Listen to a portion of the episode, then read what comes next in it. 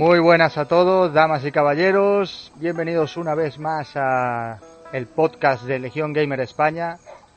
Mi nombre es Chris, como siempre voy a presentar el programa de hoy. Estamos aquí, pues, un programa más para traeros toda la información relacionada con el mundo de los videojuegos, con la nueva generación que ya está en breve, ya está soplándonos, eh, soplándonos en la nuca, iba a decir, no, pero en realidad la tenemos de frente. Eh, y bueno, antes que nada, lo primero, como siempre, eh, presentar a nuestros colaboradores. Tenemos por un lado a Andrés, como siempre. ¿Qué tal estás, Andrés? Bienvenido. Hola, Cris, ¿cómo estás? Hola, Fernando. Eh, muy bien, muy bien. También de pronto aprovechar ese momento para agradecer a las personas que preguntan que qué ha pasado con el podcast, que cuando volvíamos a grabar. Eh, pues muchas gracias a todos ellos que han estado como pendientes de, de nosotros. Así es, y, bueno, ya la verdad vamos a tener un parón, lo hemos dicho antes, pero en esta ocasión hemos sacado un tiempo para, para poder grabar, ¿no? Y también hay unos cuantos artículos ahí pendientes para, para esto. Los concursos sí que, bueno, vamos a pararlos una pequeña temporada. Y Fernando, ¿qué tal está? Fernando, bienvenido una vez más. Muchas gracias, Chris. Encantado de tenerte también Andrés aquí para debatir. Vaya, tenemos problemas de sonido hoy con Fernando, pero, pero bueno, vamos a seguir aquí porque nosotros sí que lo escuchamos perfectamente, pero para el podcast no suena del todo bien. Pues nada,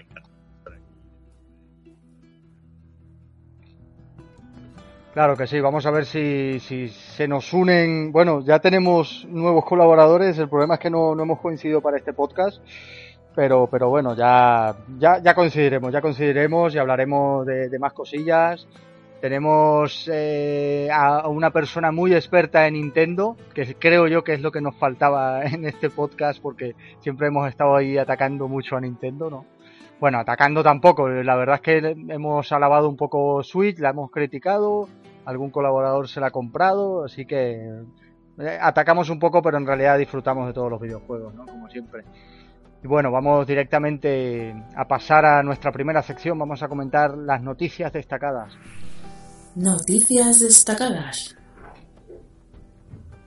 Bien, vamos a hacer un, un repaso por, por la, la, última semana en la actualidad de los videojuegos. Por un lado tenemos que Sony registra el dominio PlayStation 5.pro y una nueva patente apuntaría a la retrocompatibilidad de PlayStation 5. Esto de las patentes, pues ya sabéis cómo es, han salido varias patentes a lo largo de los últimos años, me parece a mí, de, PlayStation, y saltan las alarmas sencillamente, pero mm, no tiene por qué significar nada, sin embargo otras veces sí que ha funcionado. No sé qué piensas tú de esto, Fernando. Pues mira, en este aspecto primero la en ha dejado registrado. Es cierto que en, en privado, sí, sí. Anteriormente, eh, es cierto que pasa ese señor luego a, a Sony, a, a, a PlayStation, de, sí, sí. de tu En la zona, página ¿no? principal. Canal. Pero parece ser que es más bien, suele pasar cuando empieza a, a rumorearse, pues ya que cosas definitivas, ¿no? Hay gente que se dedica a registrar estos dominios para venderlos a la marca. Para ser así. Sí, sí, ocurrió con, recuerdo, con antes del anuncio de Fallout 4. Esto fue en el 2013, 2014, lo recuerdo porque vivía en Málaga en aquel entonces y, y fue al final un fan que hizo una web curradísima y, y era todo falso realmente. Y era una web curradísima con una, con una, con una cuenta atrás que iban a anunciar el título. Eh, Bethesda tampoco se pronunció, les pilló en horas bajas de anuncio, de, de, de bueno, el community manager tam, tampoco comentaba nada en aquel entonces y, al final resulta que era todo falso también, ¿no? Eh, parece ser que esto ha sido un, eh, pues sí, ha sido un fan. Y luego con respecto a la retrocompatibilidad, sí que hay que decir, según Sonyers.com, que esto es un rumor, ¿vale? Igualmente, pero la retrocompatibilidad sería por software. Claro, es que hacerlo por hardware hoy en día realmente te lastra, te lastra Sí. eh, hacerlo por hardware, sobre todo en Un costo adicional. exactamente por software y al final tienes, mantienes la misma arquitectura que puede ser como PlayStation 4, lo que haces es incrementarla y mejorarla, pues directamente el propio software te lo lee y no tienes problemas de hardware. O lo El emula de alguna sería- manera. Exactamente. La de alguna manera o simplemente que al ser capacidad, la misma arquitectura, eh, y lenguaje, pues los lee y no tienes ni que emular, simplemente los lee y ya está, ¿no? Con PlayStation Now, eh, perdón, eh, PlayStation Classic, iba a decir, perdón. Por ejemplo, ¿no? Y ya está. El problema siempre, como se ha hablado mucho, es lo que es claro, lo que que hemos visto es con los. Bueno, y la pregunta sería bueno. si la retrocompatibilidad que va a manejar PS5 va a ser con respecto a PlayStation 4 y 3 o con, o con qué consolas anteriores, ¿no? Claro, si la- las va a tomar. que seguro, seguro va a ser con PlayStation 4. Yo sí tengo que poner el juego con PlayStation 4. Y sobre todo yo creo que, que teniendo en cuenta que en breve, digamos, que van a empezar a, a dejar de sacar juegos en PlayStation Network, en Plus y demás, PlayStation Store. sí, En el PlayStation Store para PlayStation 3, PlayStation Vita, hay muchos juegos que solo se, de PSX y PS2 que solo se pueden jugar en PlayStation 2 y no se pueden jugar en PlayStation 4. Y son juegos que están ahí. Y no creo que Sony tire la, eh, digamos, esos pequeños ingresos que realmente son, eh, son pocos, pero que son constantes, ¿no? De, de tema- temas retro. Entonces no creo que Sony tire por la borda toda, todo esos catálogos que ya tiene ahí subido, ¿sabes? Entonces yo creo que al menos en juegos digitales de PlayStation 1 a PlayStation, yo creo, yo creo que puede ser 3, pero el mínimo PlayStation, PlayStation 2 sí que va a ser sí, sí, y, y a lo mejor Play 4, y ya claro. de manera física, de manera Eso. física y de manera digital, yo creo que PlayStation 4 es El problema es Play lo 3, que habría claro. que ver PlayStation 3, que siempre se ha hablado mucho del problema Es la tipo de estructura, sí, la arquitectura, PlayStation 4. Si la PlayStation 5 va a solventar ese problema y vas a poder juegos físicos o solamente los digitales a través de una emu- emulación de software. Pero de pronto lo- los juegos físicos los pueden manejar igual que Xbox, que tú los colocas en la consola y lo que hace es descargártelo. Sí, sí, lo hace, lo hace por software. En Xbox lo han pensado muy bien en Xbox, lo han pensado muy bien y han trabajado unos años. Y por cierto, la siguiente noticia perfectamente hilada porque tenemos nuevos retrocompatibles para Xbox One. Sería Lego Batman 2 DC Super Heroes y Port Royal, eh, ampliando así aún más el catálogo ¿no? de Xbox One. Que la verdad es que está Se muy siguen bien, uniendo retrocompatibles, sí. Y eso está muy bien. Y a veces esos retrocompatibles no son solo retrocompatibles, sino que también parecen como remaster, ¿no? Porque, por ejemplo, en la X mejoran bastante. Sí, sí, no, no es una... Sí, estamos acostumbrados algunos usuarios de PlayStation sobre todo a, a los la retrocompatibilidad que era mm, prácticamente exactamente igual, te ponía un apartado suavizado de textura, pero la diferencia era mínima, mínima en PlayStation 3 con los juegos de Play 1 y en PlayStation 4 sí que se nota algo mejor los juegos de Play 2, pero no al nivel de Xbox One que como maneja los juegos de Xbox No, en 360. Xbox One, Dios, el gráfico que tiene es, es impresionante. El trabajo que hace de. Sí, eso lo han manejado muy bien. A 360 a a 360 y respecto a la A la original. Sí, sí, la verdad bastante, bastante bien en este sentido. Luego también comentar eh, la siguiente noticia, Kingdom Hearts 3 y Resident Evil 2 Remake. Eh, todo, creo que mm, varios estamos jugando, tenemos la suerte, yo he tenido la suerte de poder jugar eh, uno de estos dos al menos, que era el que me interesaba. Están arrasando en Japón en ventas. Los datos, la verdad es que están bastante bien. Leo, voy a leer sencillamente los primeros de, la última semana del 21 al 27 de enero. Los primeros puestos serían para PlayStation 4 Kingdom Hearts 3, que ha vendido en su primera semana 610.000 unidades, que está bastante bien. Un pelín por debajo de Kingdom Hearts 2 en el año 2005, que vendió unas 700.000 copias. Eh, luego Resident Evil 2 estaría con ediciones especiales incluidas. 252.000 unidades ha vendido. Recordamos que lleva una semana más también. Bueno, no, es la primera semana. eh, Es la primera semana. Yo creo que a nivel mundial, Chris, esos números han sido muy, muy buenos. No, no, han en- sido muy en buenos, sí, sí. Vamos a ver, se está hablando de que Resident Evil 2 ha dicho, son 3 millones de unidades en la primera semana. Estamos hablando que es cierto que es en todas las plataformas y demás, pero que se puede equiparar al, al de God Wow. Eh, también de Pokémon, creo recordar que Pokémon, sí. y Super Smash Bros. también. O sea, estamos De los más grandes, de sí. juegos De los más de los grandes más en grandes ventas. de, de- de esta generación. Es cierto que Red Dead fueron creo que 9 millones la primera semana. Sí, claro, 15 pero es. Rockstar también. Pero eh. estamos hablando de Rockstar y un título que muy, muy potente como Hype. Y, y a- Eh, estamos hablando de que, que Resident Evil 2 es un remake. Exactamente. Sí, sí, sí, tal cual. Eh, yo creo que dentro de, de- de ese estilo de juegos de remakes, Resident Evil 2 es el que tiene el récord.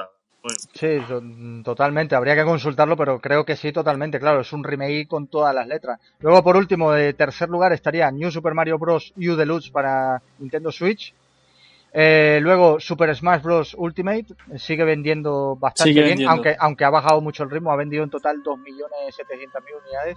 Me parece que solo en Japón, según los datos que tengo aquí. Y por último, me alegra mucho que esté ahí en esta lista esta semana eh, Ace Combat 7 Skies of No. Es un título que no mueve muchas masas, mueve más masas allí en Japón, evidentemente. Ha vendido 227.000 copias, pues mira, en total, ¿vale? Y lleva unas cuantas semanas más en el... No, una sola semana más lleva eh, con respecto a Resident Evil 2 y a Kingdom Hearts 3. Y ha vendido pues un pelín menos que Resident Evil 2 en Japón. No está nada mal. En el mundo, en el resto del mundo está claro que no, no va a competir contra Kingdom Hearts 3 y Resident Evil 2.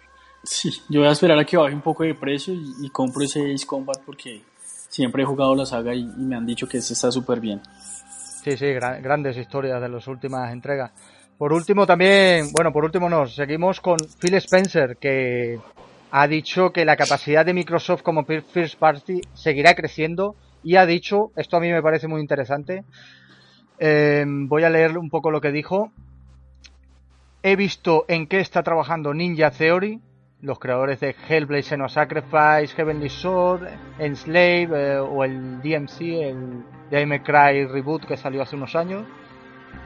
También he visto lo que está trabajando Playground y Rare y su continuo crecimiento con el éxito de Sea of Thieves y dice que está muy entusiasmado, que las cosas se están haciendo de una forma muy diferente a los últimos cinco años, es lo que dice Phil Spencer y que además están buscando nuevas first parties, que no, que, que no se ha acabado esto.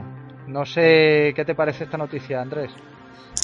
Claro, él, él está muy pendiente porque pues la apuesta grande la, la ha dado él en Microsoft y al darle la chequera abierta que ha tenido pues ya sabemos que primero los estudios que compró pues obviamente es para que se empie- empiecen a producir todo ese tipo de videojuegos eh, y, y la gran falencia que tenía Xbox, ¿no? O tiene todavía porque todavía no ha salido ninguno de los, de los nuevos. Y segundo, no han parado de comprar eh, estudios. Todavía hay rumor de uno o dos que pues si bien han sido rumores como pasó con Obsidian, pues puede que al final de, de- se, se- se lleven a cabo, ¿no? Sí, sí, y, y además decir una cosa, la compra del estudio, aunque sean estudios que algunos, por ejemplo, que no hemos escuchado mm, casi que en la vida, hay que decir que si lo compra Microsoft es que le va a meter algo de dinero, va a meter, inyectar dinero a ese estudio. Eh, y van a tener mejores medios para trabajar. Yo, yo creo que están haciendo algo muy potente.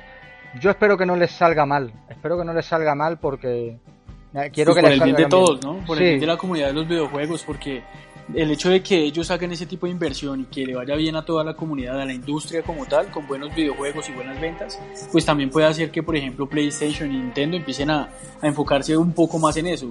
PlayStation lo ha hecho muy bien en los últimos años, pero que todos lo hagan, pues es, es fabuloso. Nosotros somos los beneficiados al final de, de Sí, cuentas. tal cual. Lo, Siempre lo que es la comunidad, Nos favorece. los, los- Y ahorita el, el siempre intentar mejorar. La calidad va a aumentar, y lo va a mejorar igualmente para, digamos, mantener esa calidad, ¿no? Y tampoco se lleguen a, a- poner encima.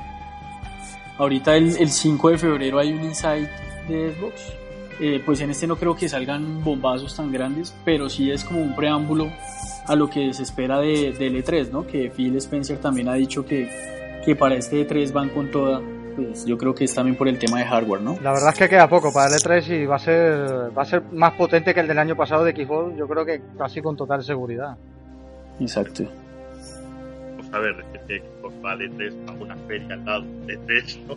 Porque no, eh, no, no paga el alquiler de Bueno, E3, sí, tiene su propia Sí, No, bueno, pero al su- final- no, no alquila, tiene su propio lugar. Bueno, eso, y que realmente no es el E3, lo único que, que, al ser en la misma fecha, eh, pues, para no hacer la competencia, tal, por, eso yo creo que Sony se fue porque era la única que quedaba en el E3. Nintendo no hacía conferencia, Microsoft no pagaba las instalaciones, la única que iba ahí era Sony, ¿no? Y, no, las desarrolladoras. sí. bueno, y luego EA, Ubisoft y demás, pero al final es Sony, digamos, de las de hardware la que estaba pagando y poniendo todo el asador. Entonces, imagino que habrá dicho, mira, voy a hacer yo también Microsoft evento paralelo Correcto. y ya está. O paralelo, o ese año yo creo que se anticipan un poco, no sé, todavía no han dicho nada de PlayStation Spirits, pero yo pensaría que se quieren anticipar un poco pues también por el tema de la siguiente generación. Vamos a ver. Está, está interesante todo este tema. Sí, al, totalmente. Al final la, la movida de ficha de, de, PlayStation con irse del E3, yo sinceramente creía que no iba, creo sinceramente aún que, que, no va a repercutir tanto de cara a próximos años, pero puede cambiar mucho, puede, puede significar pues que el E3 pierda fuelle al final con la tontería y, y eso... Yo creo que van a hacer algo como hace Nintendo, una especie de, de direct. bueno, pero ya tienen su PlayStation. una presentación y se acabó. No, no, no, vamos a presentar más ni vamos a hacer la, conferencia que mañana. Yo creo que esto van a presentar, van a un vídeo a la lo que dar, porque dados propia Sony hay dos juegos todavía de IPs existentes que no han anunciado todavía para PlayStation 4,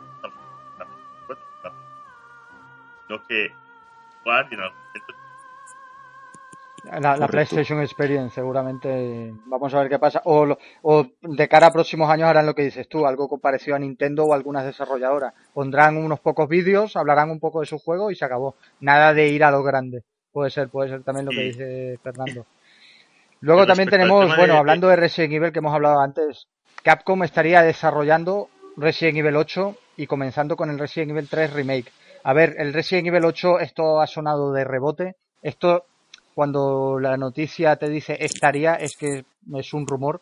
Lo que sí confirmó prácticamente Capcom hace unos meses fue que el Resident Evil 3 Remake estaba, estaba en proceso. Prácticamente dijo que habrá más títulos eh, después de Resident Evil 2 Remake y, y, la gente ya estaba rumoreando, vale, Resident Evil 3 Nemesis y también posiblemente un Dino Crisis, un Dino Crisis, ¿no? yo creo que el tema de Resident Evil 3 estaban esperando a ver las ventas de, Resident Evil 2 Remake y yo creo que han sido tan tan buenas que no van a que no van a pasar la oportunidad, digamos así, de, hacer un Resident Evil 3 Remake, teniendo en cuenta que, los cambios que, van a hacer van a ser muy similares a Evil 2 Remake. No, además tendrán algo ya preparado, habrán construido un poquillo el, el 30% del juego porque es básicamente mm, utilizar el mismo motor gráfico y cambiar cosillas y encima, pero para más Inri, eh, transcurren en la, misma línea temporal, o sea que van a reciclar escenarios. Yo creo que mm, jugada maestra, jugada maestra en tema de ventas para, para Capcom, la verdad.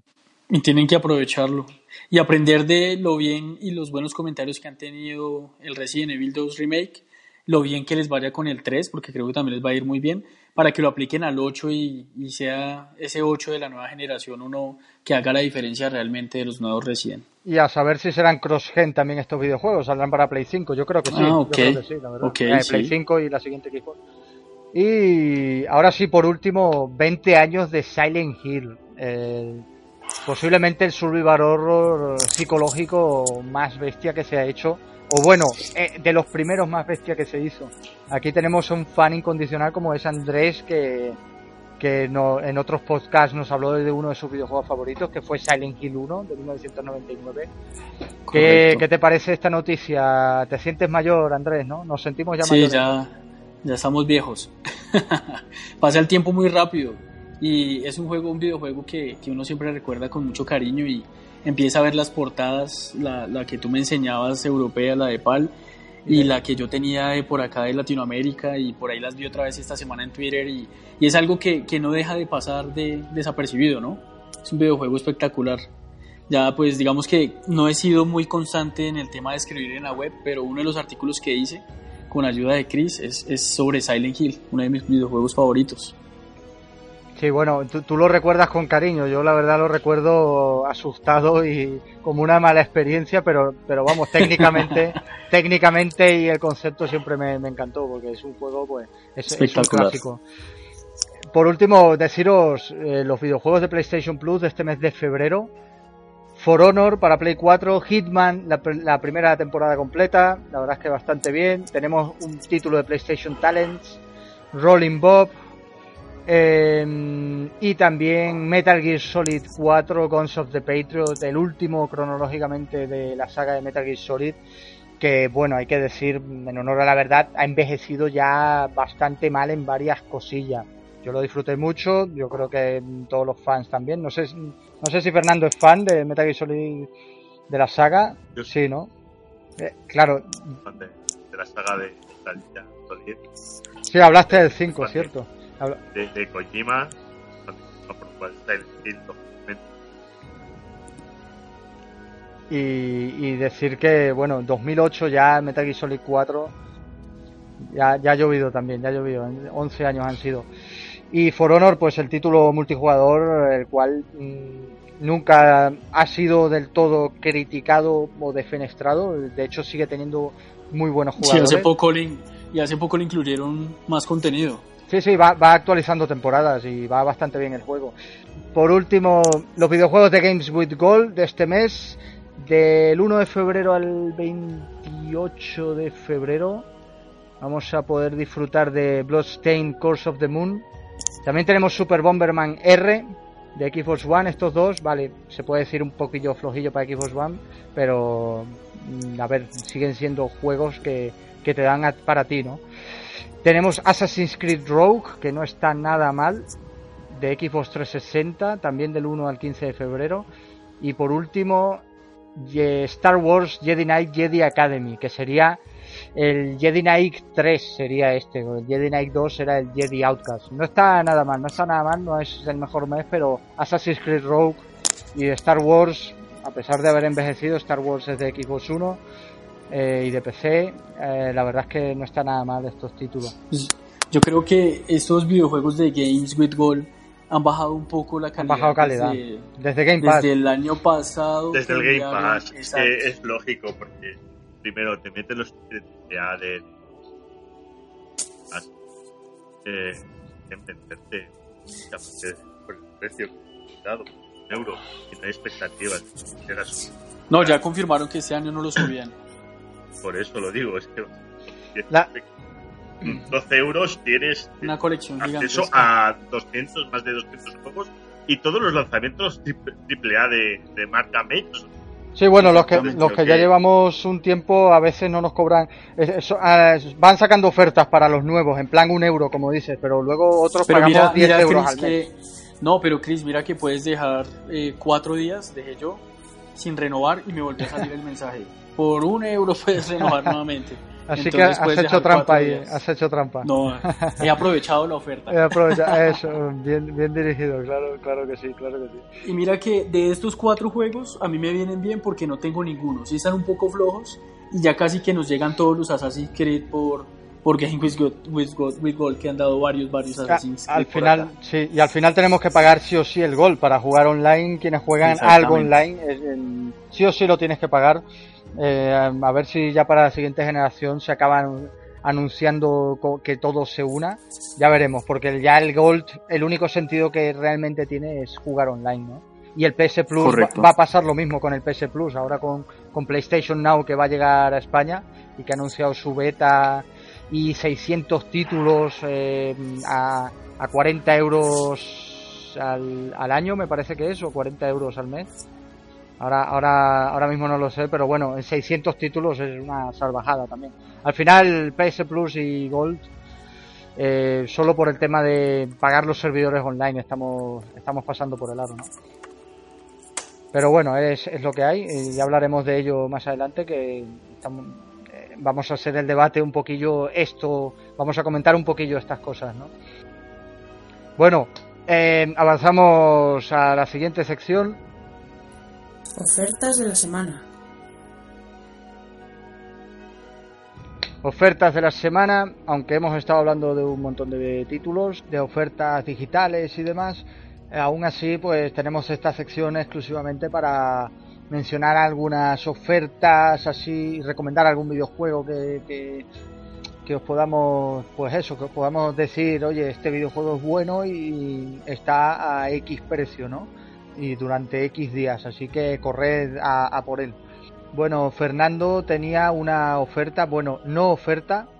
No es una oferta exactamente como bien dices, es más del de estos que, que vi hace ya unos, unos meses y se trata del lote All-in-One de Kingdom Hearts que te viene el 1.5, 2.5, el 2.8 y el Kingdom Hearts 3. To- todos, los 10. Todo por, Sí, sí. todos, todos, todos los juegos, exceptuando lógicamente el de móvil, ¿no? Eh, serían los 10 juegos por, por 110 euros. Pues me parece que, sinceramente, eh, y encima si te compras unas tarjetas, que normalmente es- puedes conseguir por 27 euros, una de 50 euros, Sí, por, por diversas páginas. coges 120 euros facilitamente para la Store por unos 80 euros y te lo Y te lo compras Miras. todo, ¿no? Sí, sí. Yo con esta saga, a ver, yo antes de, de que la gente se lance a comprarla toda la saga, yo mm, durante estos últimos 15 años, cuando algún compañero le molaba un poco la saga por, por las buenas críticas que siempre ha tenido, eh, me preguntaba, eh, o sea, que no la había jugado él y me preguntaba eh, cómo, cómo se hacía, eh, cómo, dónde tengo que empezar o qué tal está, etcétera. Yo lo, lo primero que le pregunto a todas estas personas es, ¿te gusta Disney? Sí o no porque ahí es donde radica todo. Quiero decir, si no te gusta Disney, yo descartaría la saga, porque sí, es un action RPG muy guapo, rollo Dark Chronicle o rollo un poco The Legend of Zelda, un poco, es una aventura, está bastante bien, jugablemente incluso, bueno, se parece un poquillo a The Legend of Zelda, de, de- a los últimos, desde Nintendo 64. Eh, está, está, está bien, está bien, es una historia que está bien, tiene sus cosas, bla, bla, bla, vale. Sí, eso sí. Pero como no te guste Disney, mm, eh, yo no lo recomiendo, yo no lo recomiendo. Si te gusta Disney, si es- la respuesta es un sí, eh, pues va- es una obra maestra impresionante, es el mayor homenaje que se ha hecho a Disney en la historia, sin lugar a dudas, es el videojuego Disney perfecto, porque eh, encontrar, eh, qué sé yo, ver cómo recrean secuencias de las películas de Disney, verla, escuchar la banda sonora de todas las películas de Disney, de Hércules, Tarzán, La Sirenita, eh, Mulan, eh, etcétera, etcétera, ver cómo hacen esto también, cómo los tratan con tanto mimo, ver cómo las voces son las originales de cada personaje, por ejemplo, la voz de...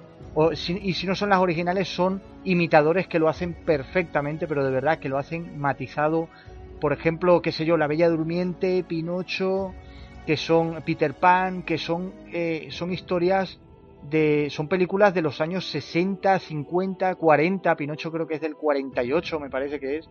Blancanieves también. eh, y, y ver todo esto con las voces no originales, evidentemente, porque ya estarán muertos, pero sí con, imita con imitadores, con la misma banda sonora, con la misma jerga, las mismas palabras y demás, es una pasada para todo fan de Disney, es una auténtica pasada ver esto, eh, tenerlo en tus manos y estar interactuando directamente con Disney es una auténtica pasada. Es una maravilla, es una maravilla. Eh, y ya en el año 2002 era una auténtica locura. Eh, yo a mí me explotó la cabeza cuando cuando jugué por primera vez Kingdom Hearts eh, 1 porque por esto por todo esto que digo yo decía hostia pero cómo es posible que esté escuchando exactamente la misma voz de Peter Pan o de este personaje de Winnie Pooh o, o de la Sirenita cuando han pasado tantos años cómo es posible cómo lo han hecho y, y de repente ver una secuencia clavada a la película pero en tiempo real ni siquiera en CGI si fuese en CGI vale es incluso más fácil para ellos hacerlo y queda hasta hasta mejor puede quedar pero lo hicieron en tiempo real y, era una auténtica maravilla, pero de verdad, una, una maravilla.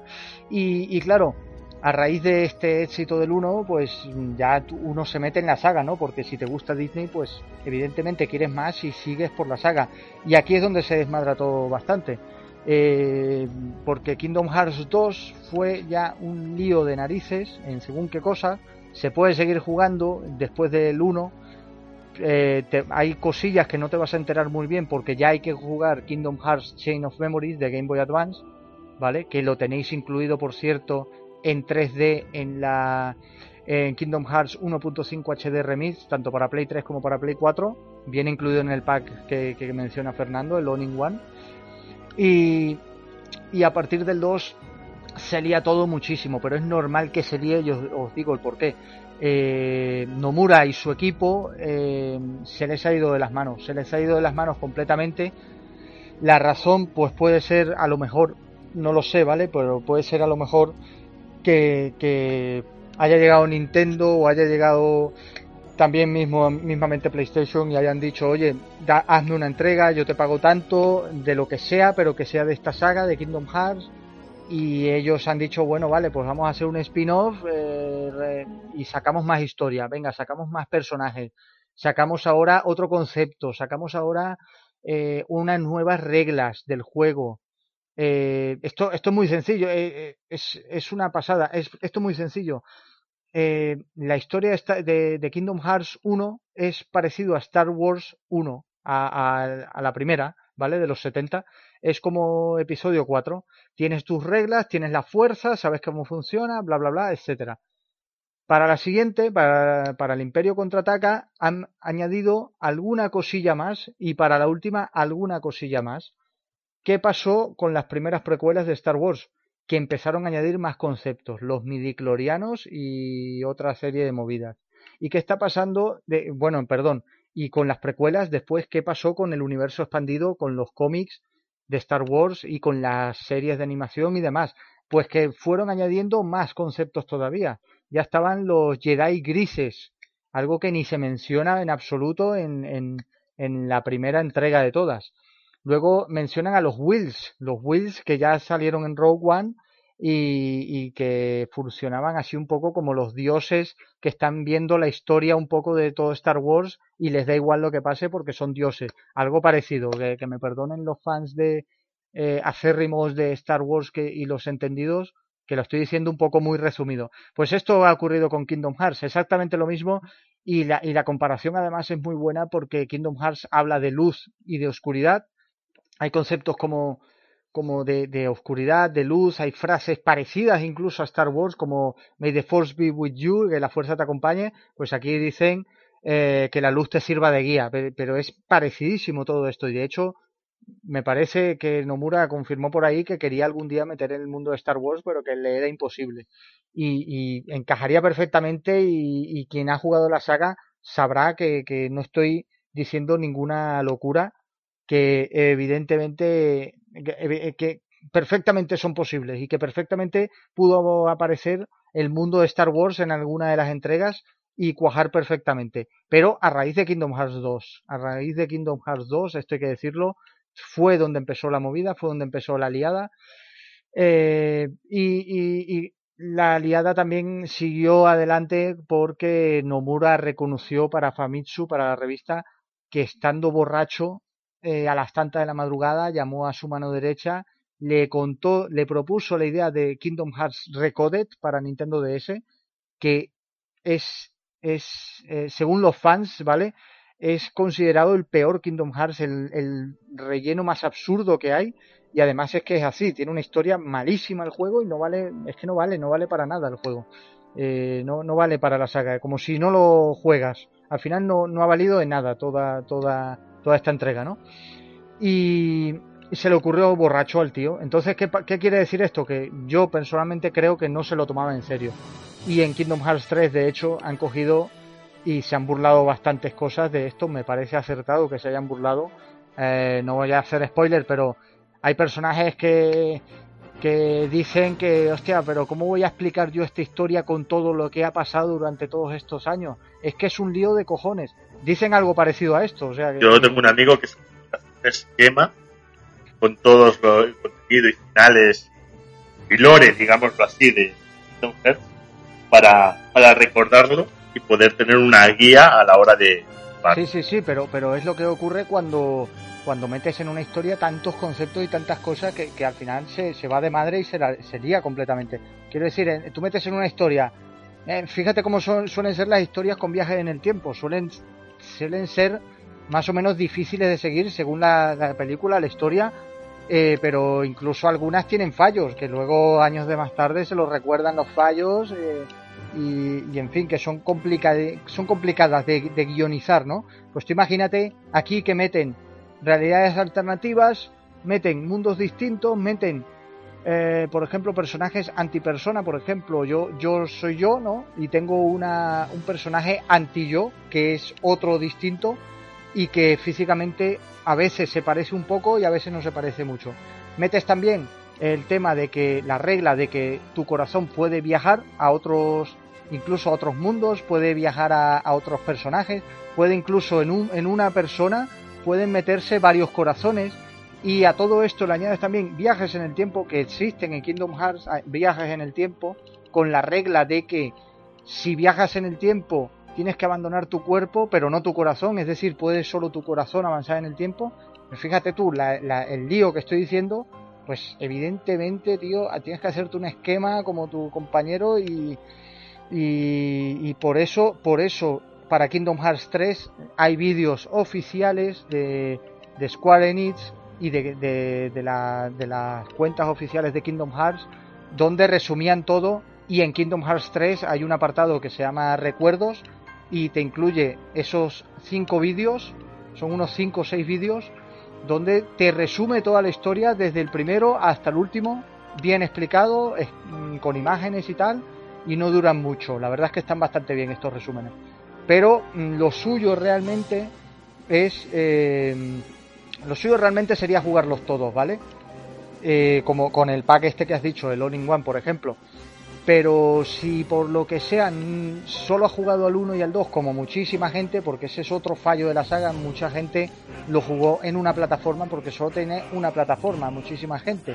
No solemos tener a la vez, solo cuando avanzamos de generación, pero no solemos tener a la vez seis plataformas, tío, no, no es lo normal, eh, y sobre todo en, en jóvenes, adolescentes de 15 años, no es lo normal tener tú tantas consolas porque no, no tienes poder adquisitivo. Eh, es otro de los fallos de la saga, pues, pues este, que, que posiblemente la saga más diseminada de la historia, posiblemente no, yo creo que seguro que es la, la más diseminada de la historia, con historia principal, porque una saga diseminada puede ser también eh, Super Mario Bros. o Sonic, eh, porque han salido en un montón de plataformas, ya sean exclusivas de Nintendo o como Sonic, que ha salido pues en todos lados, Sega, PlayStation, Xbox, Nintendo, ha salido en todos lados, portátiles, móviles, pero Sonic y, y Mario no tienen una cronología en su historia, quiero decir, su historia ni siquiera importa realmente eh, en comparación a lo que es un RPG de toda la vida, ¿no? Y, Kingdom Hearts tiene historia para aburrir, tiene mucha historia, es importante la historia y evidentemente necesitas saber la historia para jugar a Kingdom Hearts 3, evidentemente. Eh, de hecho, yo, yo considero ya un fallo tremendo que Kingdom Hearts 3 haya salido en Xbox One y que no hayan salido para Xbox One todas estas recopilaciones para la Play 4. Yo esto lo considero un fallo. Yo creo que eh, sé que se meten problemas de derecho de Kingdom Hearts 1, Kingdom Hearts 2, pero lo considero un fallo. Eh, al menos podría sacar un recopilatorio en vídeos, no sé, no sé, tal, y como hicieron para según qué juegos que son exclusivos de Nintendo, pues según qué juegos lo han hecho aquí en forma de vídeo. Y mira, es lo que hay, pero bueno, te, te echas ahí, lo ves como una película y mira, algo te llevas, ¿no? Algo te llevas al menos.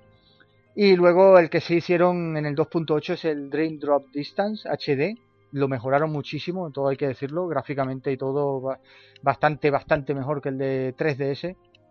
Eh, y merece la pena porque e, es importantísimo para la historia y además el juego tiene sus cosas que no me gustaron tanto, pero, pero tiene otras muchas que sí que me gustaron mucho y se siente un poco como un Kingdom Hearts 3 en el tema de la historia porque avanza mucho la historia y mete más cosas, ¿no? Bueno, y de hecho la lía más realmente Dream Dog Distance porque mete ya el tema, se confirma ya el tema del viaje en el tiempo, eh, que más o menos eh, en, otros tiempos, antes de la salida de este juego, se, se hacían teorías sobre ello, pero no se podía confirmar nada. Y en fin, ¿no? Y eso, pues, pues es, lo que ocurre, es lo que ocurre. Cuando la lías muchísimo, tan gordamente con una historia, pues es lo que hay. Es que si, si has reconocido, tío, que, también has hecho una de las historias borracho, eh, no sé, no sé. Yo, sinceramente, yo, eh, para mí era, era posiblemente una de las sagas de mi vida, porque Disney es, forma parte de mi vida de toda la vida. Y sinceramente estoy decepcionado con el resultado global de todo, estoy decepcionado. Y evidentemente eh, lo he disfrutado, pero Mm, ahora mismo valoro más mi tiempo. Eh, eh, quiero decir, ahora mismo llega Nomura y me, hace otro, otro juego y no lo juego. Eso lo tengo clarísimo yo. Porque no voy a perder otros tantos años y luego encima no, no, no quiero que me metan más reglas del juego para recomprender todos estos 15 años de saga.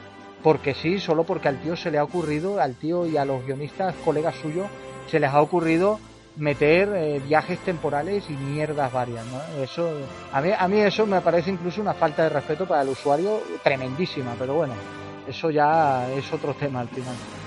Y en fin, que, es un tema mucho más largo y ya nos metemos en un berenjenal. Eh, y de todas formas os digo que lo he disfrutado mucho, no, no mucho, lo he disfrutado bastante durante varios años y ahora es un poco decepcionante, pero bueno, eh, es lo que hay también. Y, nada, voy. Mi oferta, me falta, me falta. Voy a comentar muy rápidamente mis ofertas. Star Wars Battlefront Ultimate Edition, como no, lo he recomendado un montón de veces aquí, vuelve a estar hasta el 7 de febrero a 4.99 en la PlayStation Store. Lo tenemos gratis si tenéis Xbox One, bueno, gratis, no gratis, a 3.99 en EA Access, también la Ultimate Edition con todos los las expansiones, que es como debe jugarse el título, porque tienes todos los héroes, todos los escenarios, todos los modos de juego, etcétera, etcétera. Y la verdad, por 4.99 es una oferta de locos. También tenéis Crossing Souls, que lo he recomendado alguna vez, mm, Batman Arkham Asylum, Tomb Raider Definitive Edition a menos de 10 euros y la verdad es que merece mucho la pena. Después de las ofertas de Sony del pasado mes, han bajado el nivel, evidentemente, eh, este nuevo enero, este nuevo 2019 y febrero, pero, pero sigue lanzando muy buenas ofertas, ¿no? Bueno, avanzamos a nuestra siguiente sección. Nuestros juegos favoritos. Bien, como sabéis, en esta sección hablamos de nuestro juego favorito eh, de cualquier época, como siempre digo, ¿no? Empezamos contigo, Andrés. ¿Qué videojuego favorito vas a comentar hoy? Bueno, pues creo que aquí haciendo un poco de recuentos, de parecer eh, ya había mencionado el Resident Evil 3, el Nemesis, pero lo traigo nuevamente a colación, ya que estamos como con el hype, o en lo personal estoy con el hype a tope con todo este tema de, de Resident. Me alegra mucho la noticia que comentaste ahorita en la sección de noticias, valga la redundancia, con respecto a, a quienes está trabajando en él posiblemente y pues la verdad que sería estupendo y espero que así sea porque con el 2 me estoy llevando unas excelentes impresiones. ¿Qué más se puede decir del 3 de Nemesis? Que transcurre, sí, como bien lo decías, en la misma línea temporal, que tal vez no se puede llamar ni precuela ni secuela porque pues inicia antes del 2, eh, cuando recién sale el brote del virus T, pero también... Pero, acaba después, pero acaba cerrando el videojuego eh, ya finalizando con una historia después de, de, todos estos hechos. Algo que sí se tiene muy, muy claro de este videojuego y que apenas saquen la primera imagen yo creo que va a despertar el hype de, más de uno, va a ser a Nemesis, porque este videojuego Con, con, base al, a lo que nos producía el personaje a lo largo de él y hasta que pudimos llegar a como a ese gran final es espectacular. Un videojuego que pues podemos recordar que al final de todo terminó saliendo en bastantes plataformas, aunque inicialmente fue de PlayStation, ¿no? Pasó a PlayStation Portable, lo tuvimos en Microsoft Windows, estuvo también en Sega, en Dreamcast, estuvo en la GameCube de Nintendo y eh, creo que ahora pues hay algo en PlayStation Network, me tocaría validarlo, pero la verdad que es un videojuego espectacular. Eh, también tiene sus años, también es, es el, pues este es el mismo Biohazard. De 1999. Exactamente, Biohazard 3 de 1999 que salió pues en septiembre en Japón y en noviembre ya llegó a Norteamérica y al resto del mundo. Un videojuego que que es de estos clásicos, de este tipo de survival horror que a mí me apasiona tanto y que me gusta mucho por todo el manejo de sus puzzles, del inventario, de la munición reducida y que no, no vamos ahí dando tiros a lo loco, sino que tenemos que cuidarla realmente. Resident Evil 3 Nemesis es uno de mis juegos favoritos y, lo traigo a colación nuevamente. Me, me, me, ha sorprendido, no sabía que había versión de GameCube, no, no lo sabía, lo acabo de aprender ahora mismo y estaba viendo imágenes Dreamcast sí, sí me acuerdo porque estaba muy de tal, pero la versión de GameCube hay vídeos en YouTube comparando Dreamcast contra GameCube. Eh, Correcto. luego, luego le echo un ojo a ver, a ver qué tal está. No, no lo sabía, sinceramente. Y tiene, el año pero tiene una, exacto, tiene una fecha de salida para GameCube. Después de, exactamente. Claro, claro, no, no había salido en ese momento. Bueno, y Fernando, ¿tú qué título favorito nos traes esta semana? Bueno, pues Chris, eh, este fin de semana pasado he estado jugando Anthem, y aunque, bueno, puedo decir que es mi juego favorito, ¿no? Sí que puedo decir que eh, me ha estado, eh, digamos, sorprendiendo gratamente. Estoy en la demo bit, tanto para PC como para PlayStation 4. Y, yo he tenido suerte porque soy de los que no ha tenido problemas prácticamente de conexión, alguna carga, bug de, carga infinita, ¿no? Pero con eso reiniciando, cerrando y abriendo el programa, este solucionaba y te cargaba, eh, digamos, el matchmaking que hubieras estado dentro, ¿vale? Entonces, no he tenido casi ningún problema. Hay más de la mitad de los matchmaking está hecho de 4 a la primera, problemas. Y, y, muy, muy, muy bien y muy contento. Eh, le he dedicado muchas horas, he estado probando eh, dos alabardas, una que es que te dan y otra que puedes escoger, que podías escoger a nivel ya más avanzado, ¿no? Y, y disfrutando mucho. Hoy, eh, ahora cuando dejemos de grabar el podcast, vuelvo a retomar la demo de, de Anthem ya la abierta, quiero ver qué tal, quiero ver qué nos han dado exactamente, quiero ver qué han dado a los que jugamos la pero adicionalmente ya ya ha dicho EA que a los que hemos jugado la VIP, eh, pues, por recompensa nos van a dar unos cosméticos, nos van a dar unos regalos. Y aparte eh, sí que nos han dicho que para este domingo eh, este domingo van a digamos abrir algo o van a dar una sorpresa en la de en la demo abierta. Entonces eh, ya me imagino que para el próximo podcast podremos comentar a, a nuestros oyentes lo que era. Yo también lo tengo y como lo tengo también en EA Access, entonces voy a, voy a probarlo. No he tenido tiempo, la verdad he estado súper apretado de tiempo, pero todas las impresiones que he escuchado del juego como tal han sido muy buenas. La única crítica y que da un poco de tristeza de que siempre les pase algo a los de BioWare es el tema de la conexión, ¿no?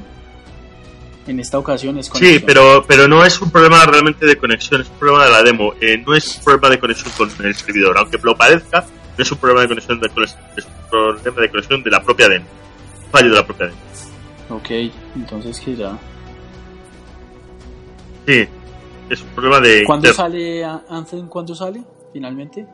22 de febrero. 22 de febrero, ok. Y la última demo abierta es la de este fin de semana. La de este fin de semana, correcto. Pues vamos a ver si me puedo organizar un poco para. Ya la tengo descargada. Lánzala a descargar ahora mismo. No, ya la tengo. no la, tengo en la consola, pero no he Pues seguramente se te habrá actualizado, que ha tenido una pequeña Sí, alguno de una giga, creo. Que han corregido han corregido algunos errores que había y al menos el ordenador yo antes de conectarme al podcast eh, lo he lanzado y se ha lanzado bien. No puedo ver el interior de, de, lo contenido, pero bien. Vale, vale, pues para dedicarle aquí un espacio, eh, vamos, que estás enganchado y mejor de lo que creías, ¿no? Creo que estoy leyendo lo mismo. Estoy tan enganchado, estoy tan enganchado que en mi canal de YouTube estoy haciendo capítulos de lore del juego. Ah, pues, ok, y también interesante. Pues, pues mira, de lujo. ¿Cuál es tu canal de YouTube, Fernando? Aquí para, para todos los que nos oigan. Eh, Tadar, T-A-H-D-A-R, tal cual. Eh, antes era más largo, lo he cambiado y lo he cortado por recomendación de un amigo mío y ahí se ha quedado. Sí, sí, vale, pues de lujo, de lujo.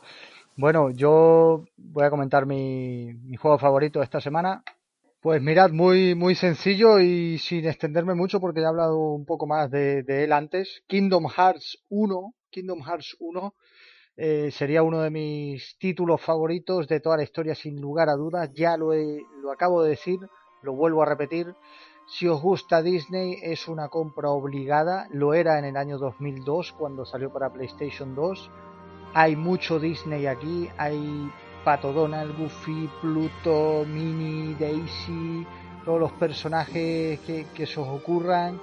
Eh, tenemos Aladdin, tenemos eh, Pesadilla antes de Navidad, Tarzán, Hércules, La Sirenita, Peter Pan, etcétera, etcétera. Es una pasada. Me encantan las recreaciones de, de la secuencia en, tiempo, en, las secuencias de, tiempo real que tiene el juego. Eh, que recrean perfectamente las películas de, originales de Disney. Me encanta que las voces originales o imitadores, imitaciones sean tan fieles y que además le den un contexto histórico al videojuego en sí, porque el videojuego tiene su propia historia, pero que involucra un poco eh, todos estos mundos.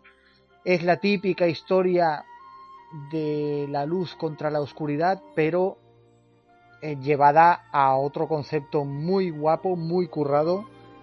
Eh, es impresionante escuchar todas las bandas sonoras originales de Disney, de todas estas películas, todas e incluso nuevas interpretaciones de estas bandas sonoras. Es un trabajo, es un trabajazo, es un trabajazo. Podéis, estáis escuchando ahora mismo eh, lo que sería el tema principal de Kingdom Hearts 1, ¿vale?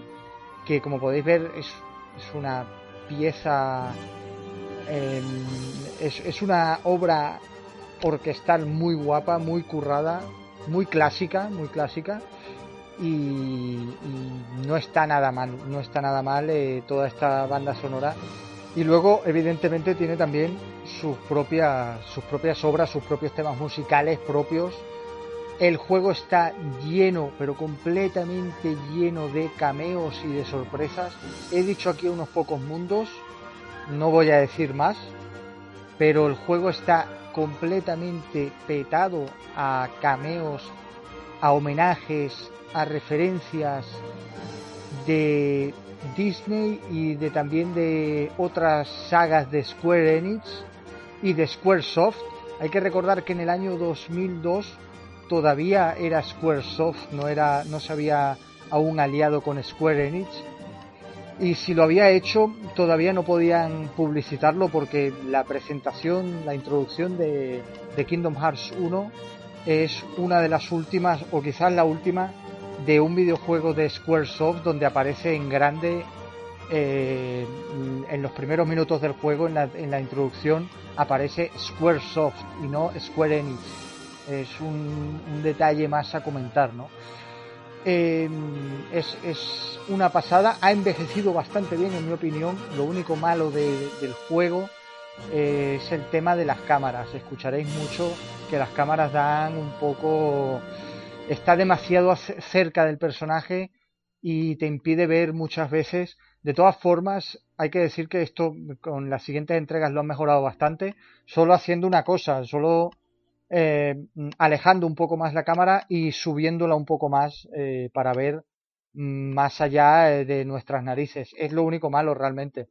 Luego, por todo lo demás, sí, da, da, puede dar complicaciones la cámara pero jugablemente no está nada mal, se, siente bastante bien en, muchas cosas, en mi opinión.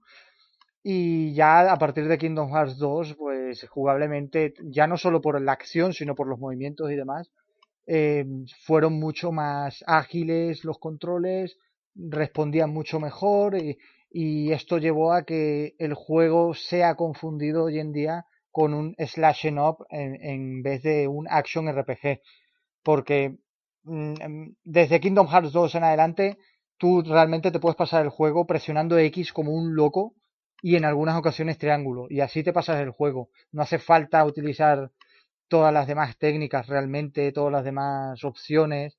En cambio en Kingdom Hearts 1 sí que era más, pues eso, mucho más técnico todo porque tu movimiento, tus movimientos están muy limitados y tus movimientos eh, son bastante inferiores al de los restos de enemigos, ¿no? Y en fin, la historia una maravilla, me parece una maravilla la historia, tiene momentazos, tiene un montón de sorpresas, ya tengo ganas de volver a Kingdom Hearts 1 porque mi intención es tenerlo platinado en Play 3 y en Play 4. Tiene uno, tiene trofeos bastante complicados como pasártelo en máxima dificultad y, y me parece que hay uno de, no lo sé bien, ¿vale? Pero me parece que hay uno de pasártelo en máxima dificultad y sin cambiar la primera llave espada de todo el juego. Que bueno, eso es como todo. Tienes que farmear, farmear, farmear como un loco y es complicado, sobre todo ciertos combates eh, secretos que me conozco. Que para quien lo sepa, pues no voy a mencionarlo porque no quiero arruinar sorpresa. Y en fin, eh, una maravilla de título que si os gusta Disney estáis tardando en, jugarlo. Y nada más, creo que ha sido en total un, un especial de, de, Kingdom Hearts. Esta vez vamos a avanzar a la siguiente sección. Lo que juegan nuestros colaboradores. Bueno, como sabéis, aquí comentamos a los títulos que hemos estado jugando esta última semana. Bueno, Fernando ya ha comentado Anthem, pero no sé si tiene otro título que comentar que haya jugado eh, hace dos semanas, tres semanas. ¿Ha jugado otra cosa, Fernando? Estoy jugando al, al Red Dead Redemption 2, en el cual, eh, aunque voy por el capítulo 2, eh, digamos que llevo un 40% de. Comple, comple,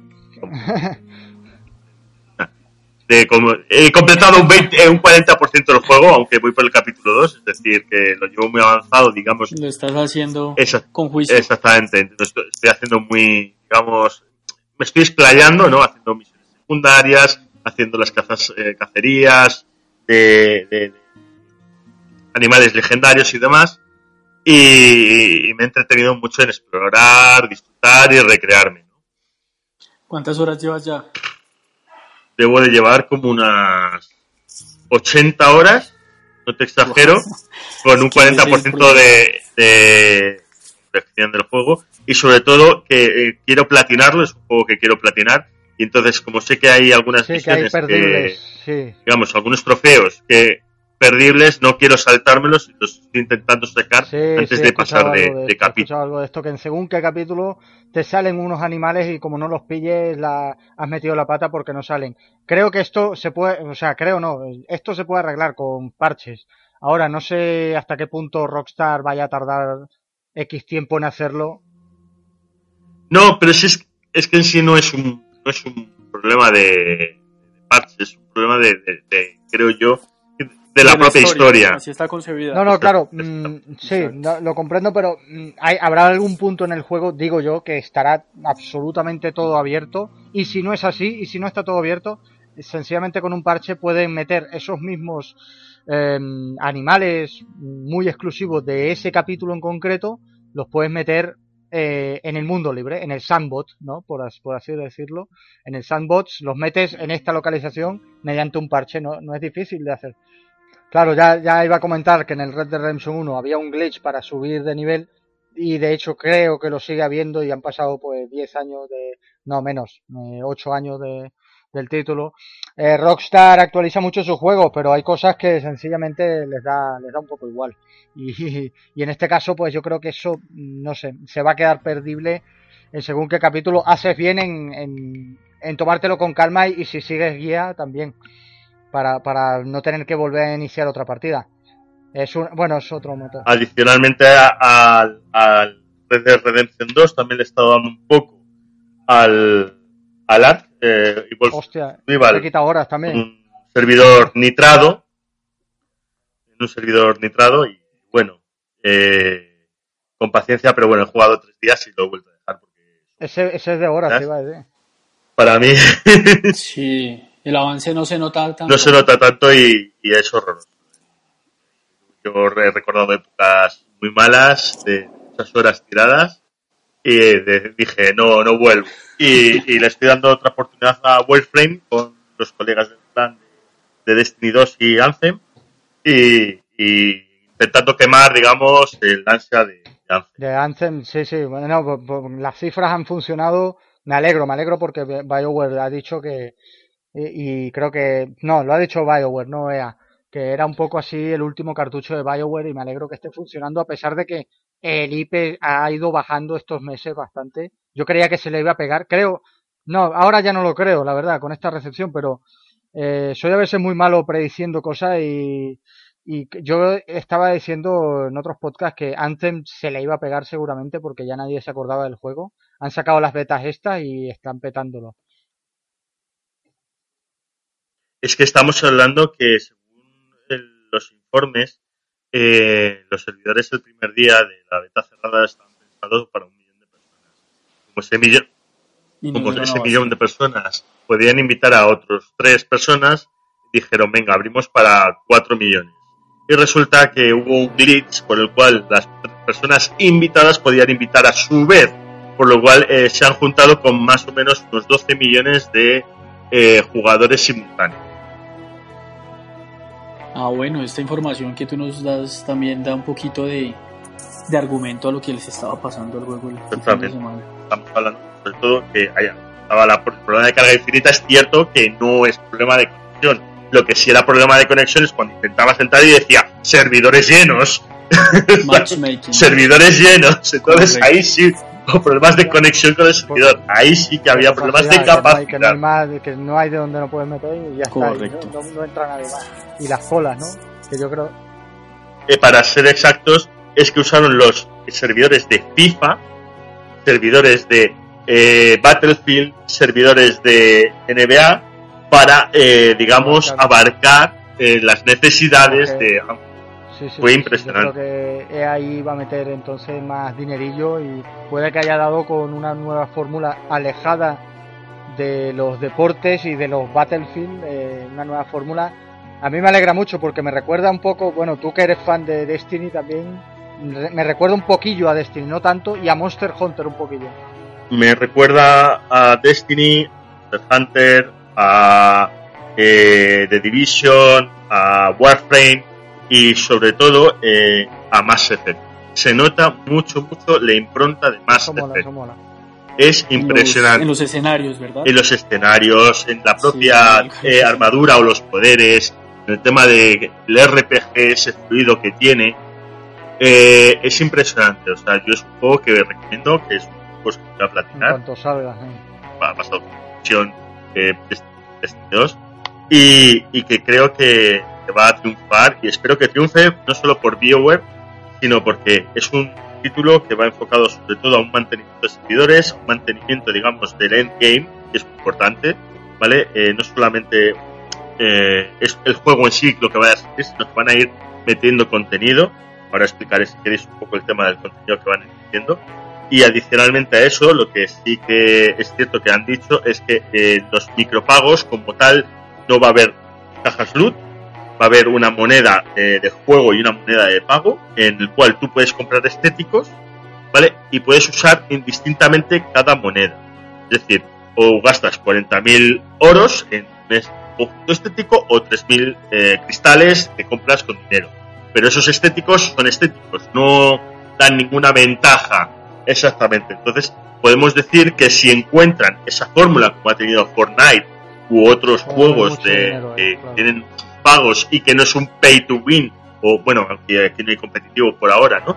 Pero eh, no es algo que te ponga en ventaja o que, digamos, te haga avanzar por encima del resto, si dan con esa fórmula y les genera suficiente dinero como para mantener bien los servidores y ir añadiendo el juego que han dicho que van a ir añadiendo, algo grande. Eh, puede ser un juego muy, muy grande, mucho mayor que Destiny, que Destiny. Y sobre el contenido adicional que, que os he dicho que, van a meter, que van a evolucionar un poco el juego. Por ejemplo, el tema de lluvia y nieve. Es cuando juguéis, ¿vale? Vais, eh, cuando vais volando, vuestra alabarda, digamos, vuestra armadura se va calentando y podéis hacer un trayecto de X distancia. Depende de si es ligera, pesada, media, pues podéis tenéis una, un alcance.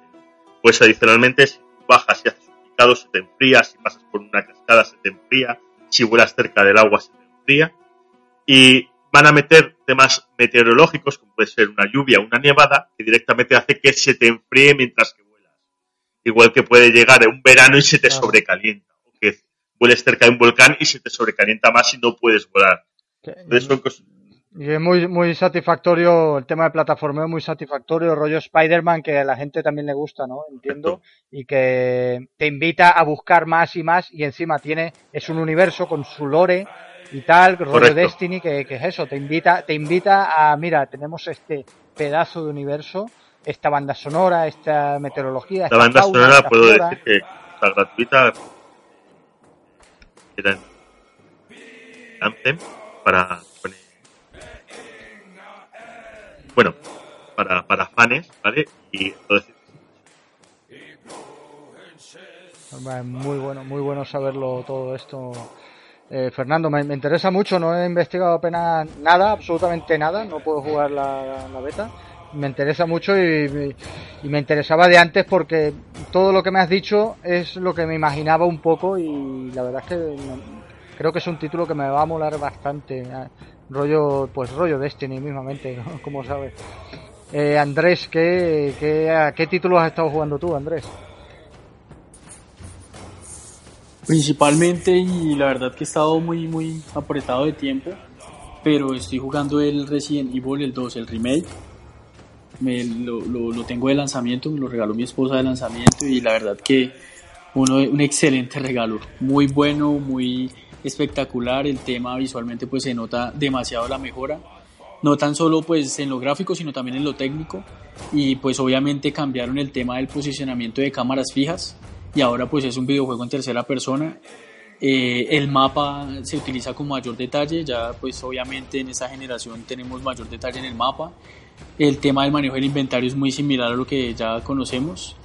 Todo este tipo de cosas, eh, de pronto es la interacción que tenemos con las cosas que hay en la en el inventario que podemos accionar algunas eh, es que no quiero hablar demasiado de fondo porque no quiero dar spoilers pero hay mucha interacción con lo que podemos recoger para utilizarlo o reutilizarlo varias veces en algunos casos que es necesario todos sabemos que este tipo de videojuegos de survi- survival horror pues maneja muchos puzzles maneja muchos acertijos y tenemos que conseguir muchas cosas para poder acceder a otro tipo de zonas entonces hay que prestar atención a esto eh, hacen muchas referencias, que muchos recuerdos que nos pueden traer a los que ya, los, ya hemos jugado la saga. Me gusta también mucho la manera en la que recrearon todo el tema de la comisaría y todos los escenarios, como los mejoraron, los personajes. eh, también hay como pues la opción de tomar fotografías, algunas cosas que vamos coleccionando, que vamos encontrando o que vamos desbloqueando también, algunos méritos y es información del juego, es el tema artístico del videojuego que también se puede ver ya por el menú de pausa. Los invito a que lo vean, yo subí algunas fotografías de esto al Twitter y es espectacular como el mimo con el que, con el que han trabajado este remake. Así que la verdad que casi 20 años después, eh, originalmente lanzado en 1998, me quito el sombrero al trabajo que han hecho con este videojuego, lo estoy disfrutando al máximo. Eh, si tengo una hora, 20 minutos para jugar, solamente estoy jugando esto por ahora. Tengo que pasar primero la de León, escogí primero a León, ahorita después sigo con lo de Clay y tengo entendido que al final tengo que, que hacer algo adicional para ver un final real, entonces pues la verdad que el hype está a tope, lo estoy haciendo sin guía, eh, estoy desbloqueando algunos logros, la mayoría son secretos, pero no he querido ni siquiera mirar la lista de logros, o sea, lo estoy disfrutando totalmente, que si ya más adelante me, me, me quiero sacar el 100% de sus logros, pues creo que no me importa volverlo a pasar. Es espectacular el videojuego.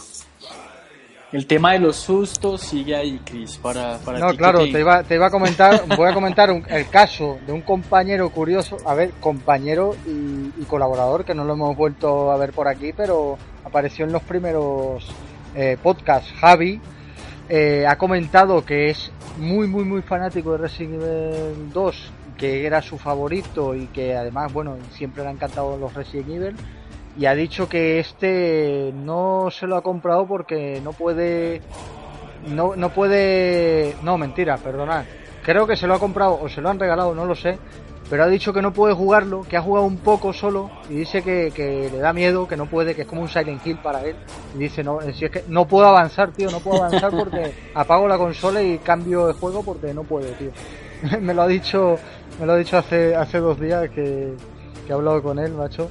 Es, cuando recién me lo regalaron me di una maratón y alcancé a jugar como 11, 12 horas seguidas, toda la noche y hasta el otro día un poco. Y la verdad que después cuando estaba durmiendo veía todavía todavía andaba corriendo de algunos de los zombies que, que han salido como nuevos. Y hay que y decir que muy, muy, muy buenos. Me han metido un eh, par eh, de se lo han pasado ya en una hora. Hay gente que ya se lo pasa en una hora como el antiguo, como el original también. No sé cómo harán. Correcto. No, la mayoría de personas están entre 8 horas y media. Sí, no, no, es y claro, 10 no, es lo normal. Para pasar Claro, lo- cada historia. Y los speedrunners, Eso es lo que te iba a sí, decir. ya he visto, pues he escuchado, ¿no? He leído videos de, de una hora, yo digo, what the fuck. O sea, yo no sé, yo creo que lo hacen ya cuando lo han rescatado, que puede uno eh, obtener puede armas ser. infinitas no, de no- no lo he leído en detalle. Entonces lo Sí, pasan. También hay gente tiros. muy, es una saga muy muy reconocida, muy muy grande, muy antigua. También hay gente muy friki porque ya me acuerdo, bueno, yo- os acordaréis también, seguramente vosotros. Yo no era uno de aquellos que en una hora se pasaba el Resident Evil. Mm, Tenía amigos que lo hacían, porque yo nunca he sido fanático. Y les veía jugar y decía, hostia, qué pasada, ¿no? Lo hacía todo perfecto, mataba a este tío, se saben de memoria saben todo, de claro. memoria, yo entiendo que este juego ha pasado lo mismo. Primero lo han disfrutado todos tranquilamente, tus 8 12 horas, y luego, pues, eh, como, como lo hacían antiguamente, pues han decidido tirar, tirar, tirar y hacerlo, hacerlo a tope a una hora, ¿no? Y la verdad, mira, ahora, ahora que estamos hablando de esto, voy a consultar rápidamente, que tengo aquí el ordenador abierto, eh, a ver el speedrun de, de Resident Evil 2, a cuánto está el remake nuevo de, de los trofeos. A ver, de ya, ya en trofeos, cuánto lo llevan. Yo ahorita, yo ahorita ni siquiera, ni siquiera jugué la demo porque quería llegar con toda para el videojuego y uff, no me arrepiento de nada, ha estado espectacular. Sí, eso yo lo, eso yo lo comprendo. Cuando te gusta mucho, Vamos mucho un juego y, y no quieres jugar ni siquiera la, la demo, yo lo comprendo, vaya, lo comprendo, lo comparto incluso. Pues este, La banda sonora también está muy bien lograda. Los momentos en los que tenemos como angustia o estamos heridos, el sonido es espectacular. Lo he jugado con el home theater y se escucha muy muy bien, o sea, está muy bien trabajado. Con los cascos también, lo- los audífonos también lo he jugado y, y el sonido es tremendo, te mete, es una inmersión Sí. tremenda la que logra eh, la banda sonora que tiene el videojuego. Entonces, pues, claro. Ahorita mismo jugando recién. Pues wow, 7 horas 15 espectacular. minutos es eh, ahora mismo el récord mundial, al menos en trofeos, en logros. Suele ser más difícil encontrar velocidades así. 7 horas no está nada mal, tampoco es corto para hacer todos los trofeos o logros. No, pues yo lo que te digo, yo ya jugué como Sí. 10 horas una noche y, No, no, y no, todavía claro, no he terminado ni siquiera la primera historia. Claro, claro. Ah, bueno, pues ahí eh, está la gente jugando este. Y otra, otro juego que ha salido este mes también y que ha salido hace poco, lo voy a comentar yo muy rápido, no por, porque ya he hablado un poquillo de él y evidentemente no quiero desvelar nada de la historia. Al que estoy jugando yo, eh, Kingdom Hearts 3, el final de la saga. mm, deciros, voy a comentar las cosas malas que me parecen del juego, ¿vale? Sí, Sí, sí, dice que- No, sí, ese- en 13 años saldrá otro. Claro. Pero esto es el caballero de un héroe, ¿no? el, el final de este Claro. ciclo de, sí, de lo que es la saga Xehanort. Ese, eso es, yo no voy a desvelar nada, pero oficialmente, según Nomura y según la propia web de Kingdom Hearts, es el final de la saga Xehanort. Eh, que luego cogen y nos hacen de aquí unos años un Kingdom Hearts, no 4, pero como se llame, y que a lo mejor aparezcan por ahí lo- de cameo o, incluso por personaje principal eh, algún personaje que ya hemos visto en el Kingdom Hearts, eso es otra cosa, que ya hemos visto, que ya conocemos de la saga, eso es otra cosa. Pero lo que es el final de Xehanort y de, y de toda esta saga de 15 años que inició en Kingdom Hearts 2, tal y como he dicho, no en el Kingdom Hearts 1. El Kingdom Hearts 1 estaba bastante cerrado, pero luego decidieron abrir el abanico a partir de Kingdom Hearts eh, Chain of Memories y Kingdom Hearts 2. Eh, a partir de ahí entonces eh, pues nació el tema de Xehanort y este es el final de la saga Xehanort, es el final. Y bueno, deciros así mm, por encima a niveles técnicos me, me gusta me gustaría comentar cosillas. Estoy eh, un pelín, un pelín decepcionado porque el juego abusa mucho de las secuencias CGI, abusa muchísimo. Sí que es cierto que como todos los Kingdom Hearts tiene un porrón de, de secuencias en tiempo real con unos gráficos apabullantes, muy currados, utiliza resolución dinámica, utiliza truquillos aquí y allí para ocultar cosas, pero luego el resultado visual, al menos en PlayStation 4, mm, en Xbox no puedo confirmarlo, pero lo confirmaré en algún momento. Eh, el apartado visual es, es bestial, eh, muy muy satisfactorio, muy bueno. Por ejemplo, si juegas en el mundo de Enredados o de Frozen, pues se ven muy muy clavados. No es perfecto, hay que decirlo, no es perfecto, pero es muy muy clavado a, las películas de animación. me han dicho que eh, el de Frozen se ve mejor en, en el videojuego que en la propia película. no, no, eh, eso es falso. No, no, eso, eso sí te digo que es falso completamente. Porque soy, fan tanto de Disney, de Pixar, de las pelis, las he visto varias veces. Eh, y, también de, Kingdom Hearts. No, no se ve mejor. No se ve mejor, se ve bien. Se ve muy clavado, eso sí. Y luego Toy Story, por ejemplo, se ve muy, muy, muy clavado también. que también está pero y el, las cosillas un poquillo así decepcionantes para mí, a medias decepcionantes del juego, uno ya al final se acostumbra, pero Kingdom Hearts con, con respecto al tratamiento a, los dibujos animados, eh, siempre ha sido, en mi opinión, cuasi perfecto, sin utilizarse el shading, por ejemplo, veías veías a Mulan en Kingdom Hearts y se veía clavado a, Han, hecho un muy buen trabajo siempre Square Enix los Kingdom Hearts es impresionante cómo ha sacado esa calidad. Claro. Pero es que es una calidad que estaba también en PlayStation 2, que estamos hablando de una de una videoconsola que todavía eran gráficos prácticamente poligonales. Entonces. No, no, no, sí, sí, era, era perfecto. Em, la Sirenita, perfecto. Tarzán, perfecto. La, en diseño, los diseños en dibujos animados, eh, de películas de, animación, de dibujos animados en, en dos dimensiones, eh, yo creo que lo hacía perfecto. ¿Y qué ha pasado aquí? ¿Qué ha pasado aquí? Que, por ejemplo, uno de los personajes que más se ha visto en los últimos spin-offs y en todo en toda la saga a partir del 2 en adelante y del lío que han hecho es el maestro Jensit, el maestro mago de fantasía de la película de los años 60 o 50 de Disney y Mickey, Mouse también, ¿no? Mickey, también de, de, Disney. claro, ¿qué pasa ahora? ¿Qué pasa en Kingdom Hearts 3? Que el maestro Jensit lo han hecho en plan 3D, eh, sí, en plan eh, mm, eh, dibujo animado 3D, no dibujo animado de dos dimensiones. y entonces se ha quedado las mismas dimensiones, por ejemplo, de los de Toy Story.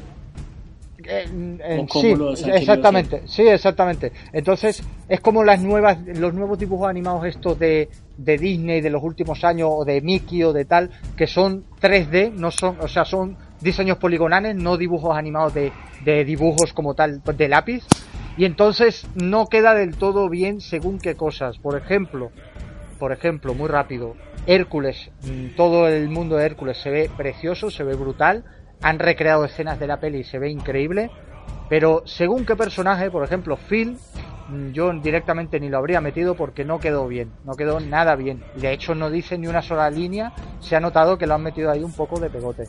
Estoy decepcionado por estas cosillas, son pocas, ¿eh? decir que tengo que decir que son pocas, pero no estaban tan marcadas, creo yo, en Kingdom Hearts 1 y 2, no estaban de esta forma tan marcadas.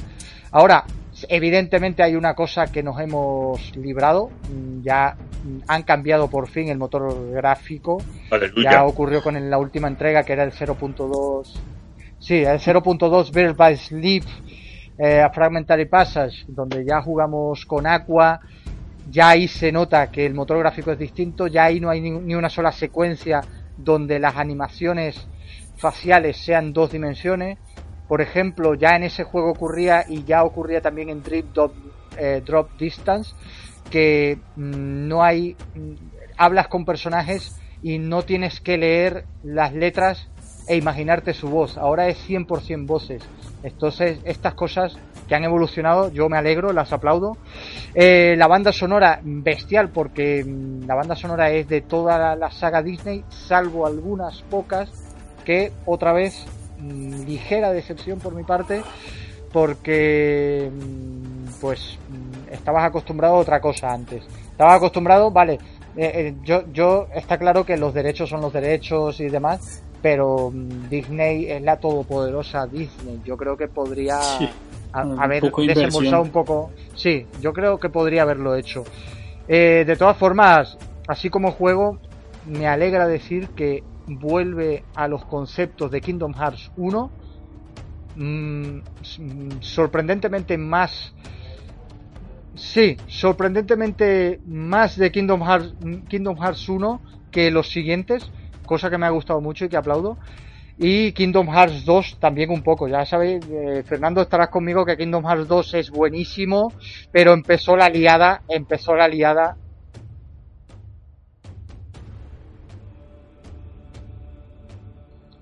Vaya, parece que se nos ha caído Fernando. Bueno, disculpen las molestias.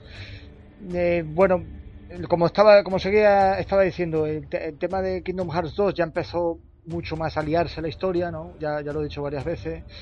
Eh, y, añadieron muchísimos más personajes, el tema de la organización, la falsa organización, luego la nueva y real organización, eh, los viajes en el tiempo, en Dream Drop Distance, etcétera, etcétera. Eh, ¿Cómo arreglar todo este jaleo? Pues Kingdom Hearts 3 mm, hay opiniones enfrentadas, ¿vale? Sí que arregla muchas cosas, sí que cierra muchas cosas, pero no lo cierra todo. Y para mí esto ha sido decepcionante, que no cierre absolutamente todo. No me parece ni medianamente normal, la verdad, sinceramente cierra casi todo, sí, cierto. Abre otras puertas eh, para el futuro. No, por supuesto, no voy a desvelar nada. Pero, pero no hay cosas que quedan inconclusas, completas, pero completamente, o sea, no, no a medias ni siquiera, sino completamente. Hay cosas que no, no me explico. El fanservice, muy bien, me gusta, ya lo he dicho. Es, es algo que a mí me gusta si se hace bien, pero si se hace mal, si se hace sin reglas, pues la cosa no a, a, mí me parece que no funciona del todo bien. Tiene momentos muy épicos, tiene momentos muy guapos, muy emotivos, sí, cierto. Pero tiene también, pues eso, tiene cosas que a mí personalmente me han decepcionado bastante y, e incluso diría que, me han opacado las buenísimas horas de que he disfrutado de Kingdom Hearts 3, ¿no? Que, pero disfrutado muchísimo, como hacía años que no disfrutaba algo. Desde pues Kingdom Hearts 2, posiblemente, cuando Kingdom Hearts era un título en el, en el, cual yo sinceramente pensé, vale, este título no lo vamos a volver a ver en la vida. Quiero decir, no creo que sea un éxito no creo que exista un Kingdom Hearts 2, no creo que esta saga vaya mucho más allá. Y cuando fue anunciado Kingdom Hearts 2 y presentaron todos los trailers en aquel entonces en, en los Tokyo Game Show del 2004, 2003, pues fue, fue bastante, bastante flipante para mí y para mucha gente. y eh, es cierto que lía todo, pero lía todo en su tramo final. Eh, ahora, la experiencia de Kingdom Hearts 2 como tal, desde... No, no voy a decir desde el minuto 1, porque sí que es verdad que empieza raro, pero cuando ya estamos jugando al verdadero Kingdom Hearts y, estamos disfrutando otra vez de estos mundos de Goofy, de Donald, de Sora, de Kairi, de Riku, de, los personajes, pues eh, para mí fue súper mágico y eso, eso mismo lo he sentido, la verdad, con, con Kingdom Hearts 3. Eh, lo he sentido, en honor a la verdad, lo he sentido en 90% del tiempo jugando Kingdom Hearts 3. ¿Qué pasa? Que, que ese 10% restante, al menos en mi caso, ¿vale? Eh, me ha parecido que ha opacado un poquillo ese 90% de felicidad que he tenido con el juego y ha sido un poco decepcionante, no os voy a mentir, ha sido un poco decepcionante. Yo, pues, sí, quiero hacer el trofeo de platino, pero tenía intención de estudiarlo muy a fondo e intentar hacer speedrun y lo he descartado, lo he descartado porque he dicho, mira, el juego eh, además de que es un poco complicadete, tiene un, millón de coleccionables, tiene un escenario súper largo, tal. No me ha gustado tanto como para hacer esto que quiero hacer, como para dedicarme aquí un porrón de horas al estudio y luego el, intento de, de, conseguir ser el más rápido del mundo en, en, este juego. Así que por mi parte no, sencillamente no, sencillamente no voy a hacerlo. Juegazo, sí. Eh, posiblemente de lo mejor de la generación, hombre, es un juego muy importante, son, son muchos años. Yo creo que sí, pero solo por... por a ver, no, no tanto... La calidad la tiene el juego, pero es más, es más quizás porque es el final de la saga que por la calidad del juego en sí.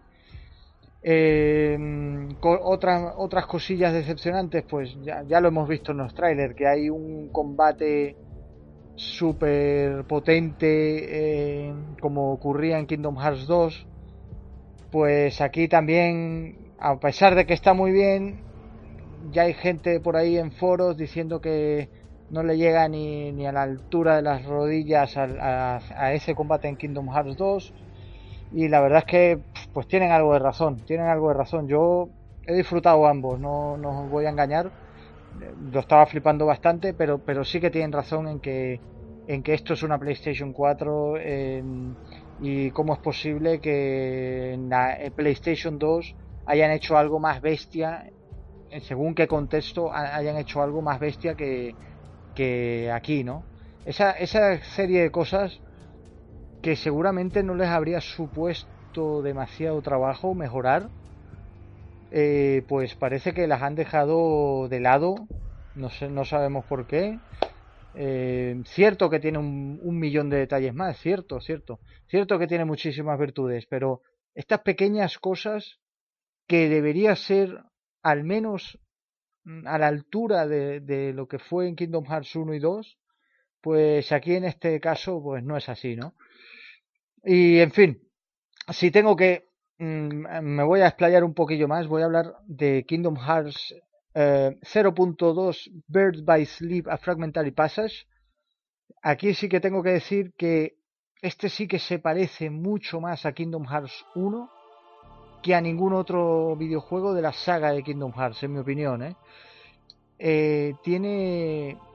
Mm, además, además me parece que, que es muy interesante si os gustó mucho Kingdom Hearts 1, es muy interesante que juguéis este juego. Y, vale, el juego también funcionaba, funciona como una especie de demo de Kingdom Hearts 3. Quiero decir, es, es como, como dije antes, es el primer título que ha cambiado el motor gráfico de Kingdom Hearts. Es el primer título que de por fin de una generación nueva, donde todos los modelados son nuevos, donde los escenarios son nuevos y, y el juego ocurre inmediatamente antes de Kingdom Hearts 3, inmediatamente antes. Entonces, de hecho, hay una referencia en Kingdom Hearts 3 que seguramente no la comprenderéis si no habéis jugado este juego.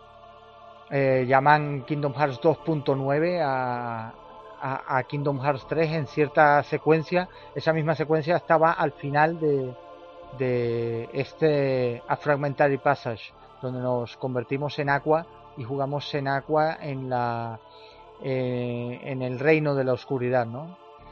Deciros que es un juegazo que se pasa en 0, una hora 50 en la máxima dificultad, me, ha costado, eh, pero me ha dejado muy buen sabor de boca porque no me esperaba que fuese a la par, ¿eh? a la par tan importante para la historia como que tuviese tantas sorpresas. No, no me esperaba yo que tuviese esas sorpresas. Y, nada, no comento nada más de este título, deciros que está muy bien. No tiene platino, eso es lo único. Tiene un 100%, yo lo intentaré, la verdad. El 100% está un, pequi, un poquillo complicado por un solo trofeo, que es lo que me queda. Y, en fin, eh, si sois fan de Kingdom Hearts y os lo habéis pasado y no estáis de acuerdo conmigo en que el tramo final y el final eh, no es tan bueno y que hay cosas que se han dejado en el tintero y tal, yo deciros que, que todo el final lo disfruté a excepción de posiblemente, posiblemente solo los últimos 40 minutos o 50 minutos que, ya estaba cansado. Ya yo decía, tío, mm, ¿qué es esto, tío? ¿Por qué estoy en el décimo combate final absoluto? ¿Y por qué, y por qué está pasando todo esto? ¿Y por qué me están contando esta película? ¿Y por qué? Y, además, ¿por qué me lo tengo que creer? ¿Por qué me tengo que creer estas cosas? Entonces, esas son las cosas que, que a mí personalmente me decepcionaron de Kingdom Hearts 3 Mm, y que esperaba más. A nivel técnico esperaba un pelín más también. A nivel argumental, a nivel jugable está muy bien. A nivel de banda sonora, pues ya lo he dicho también, esperaba un pelín más. Y en fin, el juegazo sí, pero esperaba un pelín más de todo. Todo, yo creo que todo se habría habría quedado para mí en un mejor sabor de boca si si el final hubiese sido mejor explicado, el tramo final entero y todo lo que tenían que cerrar hubiesen sido mejor cerrado, mejor explicado. Yo creo que habría estado mejor. Yo eh, creo, eh, creo que lo habría catalogado de obra maestra absoluta ahora mismo en este podcast si, si hubiese sido así. Pero bueno, esto son opiniones también, esto hay gente que, que hay gente y análisis, análisis por ejemplo en Hobby Consolas han dicho un fragmento que, leí yo y, me subió muchísimo el IP. El analista, ahora mismo no recuerdo quién es, pero desde aquí le, mandamos un saludo. El analista de, Hobby Consolas para el tema de, de, Kingdom Hearts 3 eh, dice en un fragmento que es, es posiblemente eh, el final más épico de cualquier otra saga en los videojuegos. Yo creo que se ha flipado un poco, pero oye, conozco gente que, que ha llorado a rabiar con todo el tramo final. A ver, yo mismo he soltado lágrimas, lo que, pero lo que digo es que eh, era una mezcla entre mm, soltaba una lágrima ahora, más adelante me cabreaba, más adelante otra lágrima, más adelante, joder, eh, qué decepción, qué es esto, y así, fue, fue una montaña rusa de emociones que, que en fin, que, que no, el resultado final tanto, tanto no me ha gustado. Y, es una pena, es una pena porque cuando algo no te gusta, vale, pero cuando esperas mucho de algo y te decepciona, duele más, creo yo. Duele más que sencillamente que no te guste. Y, en fin, es, es, una pena. Y bueno, nada, que Fernando nos ha dado aquí un tiempo, Fernando no, no vuelve, se ha caído ya y vamos a vamos a acabar ya, vamos a acabar ya. Eh, Andrés para íbamos a hablar de, otras cosas en el debate pero bueno pero nada ya ya lo dejaremos para, para, el siguiente podcast para tener más opiniones para no hacer una conversación aquí tú y yo solo si quieres decir algo más Andrés no eh, pues interesante el podcast de hoy ha salido muy muy muy chévere muy bacano y un abrazo para todos y esperamos que podamos tener eh, feedback por Twitter o por donde deseen comentarnos algo que, de pronto piensen que debemos agregar o mejorar. Muchas gracias. Muy bien, que lo recuerdes Andrés, sí, sí, eh, pues eh, como ha dicho Andrés, estamos abiertos a todo lo que nos podáis decir o queráis preguntar también. nada, ya como os he dicho antes, estamos aún para abrir cosas, para abrir canales de Telegram, para abrir eh, servidores de Discord. Eh, queremos hacer algo más grande y más, más cómodo para, para todos vosotros a la hora de ya no solo de, preguntarnos cosas de, sobre videojuegos o sobre la web o sobre lo que queráis, sino también eh, para crear una, una comunidad guapa donde podáis conocer más gente y, en fin, que podéis escucharnos también en iBots y comentarnos ahí también si queréis. Spreaker, iTunes, Spotify, eh, nuestro Instagram legiongamer.es, nuestro Twitter legion, arroba legiongamer barra es, barra baja es, perdón. Y luego pues también el canal de YouTube Legion Gamer España donde tenemos ahora mismo pues los podcasts y las entrevistas que hemos hecho también. Estamos preparando más cosillas. Aún no es el momento indicado, pero ya os adelanto que, que va a estar guapo en cuanto podamos otra vez tener la más periodicidad que teníamos también antes, ¿no? Y en fin, nada, esto ha sido todo. Muchísimas gracias a todos y nos vemos a la próxima, a la vuelta nos vemos. Hasta luego.